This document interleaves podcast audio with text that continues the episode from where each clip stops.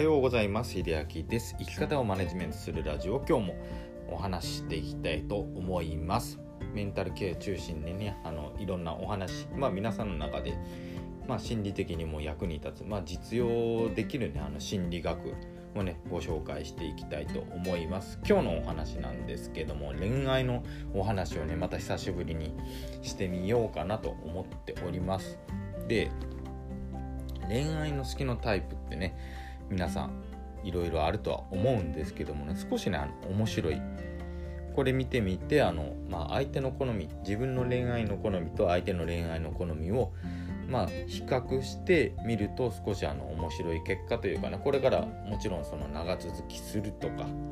あ今はやっぱりこういう結果だからまあちょっとずれてるのかなっていうねちょっと参考程度にね見ていただきたいものがありまして、えっと、カナダの心理学あ社会心理学者の方ジョン・アラン・リーさんというね方がおられるんですけども、まあ、その方がねあの恋愛のタイプを6つに分けたあの恋愛の色彩理論っていうのがねあるんですね。あの後であの概要欄にリンク貼っておきますけども、まあ、これで何がわかるかというとさっき言ったようにねその相手がまあ刺激的な恋愛なのかそれともあの現実的なものなのかはたまたその、まあ、夫婦みたいに永続的にねその長く続くものを望んでいるかとかねその相手の好みと自分の好みを比較することでまあ何でしょうその恋愛傾向が分かるというか自分にとってタイプが合う人が分かるっていうねそういうものもねあの出しておりますね。えっ、ー、とね、これで言うと、まあ恋愛について、まあ同じタイプの方がね、やっぱりうまくいうまくいく可能性がね、高くなるのは、もうこれは当然ですよね。そう、同じタイプであった方が。ただ、やっぱりね、現実的にその恋愛していると相手のタイプとかね、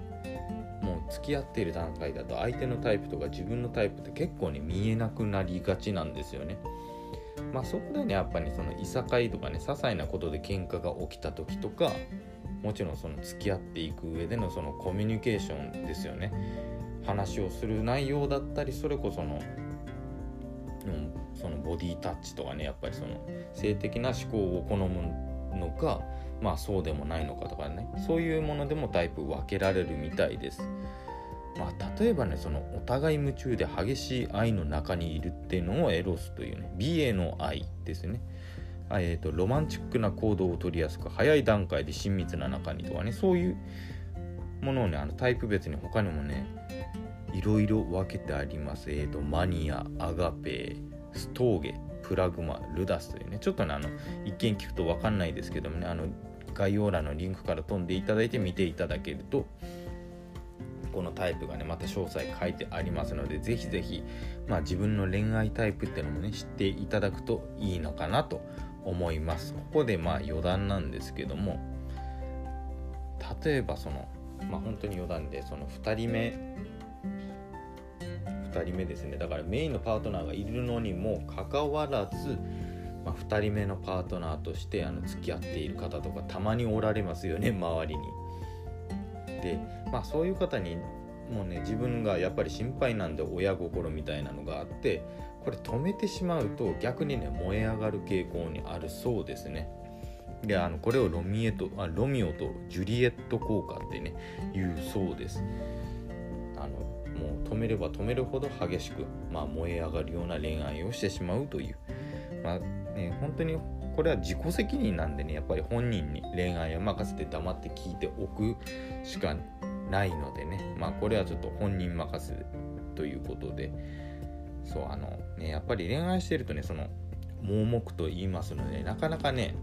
事実とか真実が見えにくくはなりますけどね、まあ、先ほど言った色彩理論もそうですけどね少しあの冷静に自分のタイプとかもあらたあらかじめ把握しておくとそのこれからのねその例えば今のパートナーと終わったとしても次のねまた恋愛に踏み出す前に冷静に客観視できるのかなと思いますのでぜひぜひご参考にしてみてください。というわけで最後まで聞いていただいてありがとうございました。えーと、ここならの方ねちょっとスケジュールまた更新しております。毎週土曜の、まあ、夜8時から12時となっておりますがあの各週で日曜の夜8時から朝の3時までですね。っていうのをまた増設しましたのでねあのぜひぜひあの不安な方ちょっとね